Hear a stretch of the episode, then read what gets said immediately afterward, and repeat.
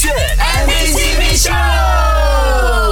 勾选 MVCP 秀。Hello，你好，我是 Kristen 温阳。在这个素食恋爱的二十一世纪呢，很多人的恋爱哦来的匆匆，去的也匆匆的，对不对？就是感觉上短时间内呢，可以有一段恋情，也可以就是变成单身。但这位朋友呢，今天来分享呢，他的恋爱观呢，跟现在身边的大部分人都不一样。他期待的是小火慢炖的一个爱情。那何谓小火慢炖的爱情呢？来听他说吧。我是来自霹雳医保的启文，因为我现在单身，呃，我自己理想中的爱情是不像现在时下的情侣那种比较高甜这样子，我是比较喜欢那种平平淡淡那种。就我平时喜欢看的爱情影片是那种好像两个老夫妇啊这样子，然后他们就一起吃东西，然后那个老公公就是帮老婆婆拍照，先拍他吃东西的样子，然后自己再吃这样。因为我自己是有时候情绪还蛮不稳定的啦，然后就是我的脾气是来得很快，然后去得很快，所以我觉得我需要的男朋友应该就是一个情绪很稳定的人，他可以稳住我的情绪，然后他知道我奇怪的点在哪里，生气的点在哪里那种。你们有听过一句话叫鸡同鸭讲吗？如果讲说这个女生她在生气，因为某样东西生气，但你却 get 不到她，一直在跟她争执，争这个争那个的话，这个对话是没有意义的。而且就讲说你们相处起来也很辛苦啊。她生气这个东西，但你却以为她是就是小气还是怎么样这样子，两个人就处在不同频率上面。所以我觉得说两个人在同一个 channel 是很重要的。这个在我的择偶标准里面，它也是排在蛮前面的。那这位女生呢，就来分享讲说呢，自己可能一些觉得说自己比较奇怪的点，需要对方接受的有哪些呢？我自己有时候会讲话会很跳痛，然后有时候我会讲这个东西讲讲到一半，我就想要另外一个话题，我就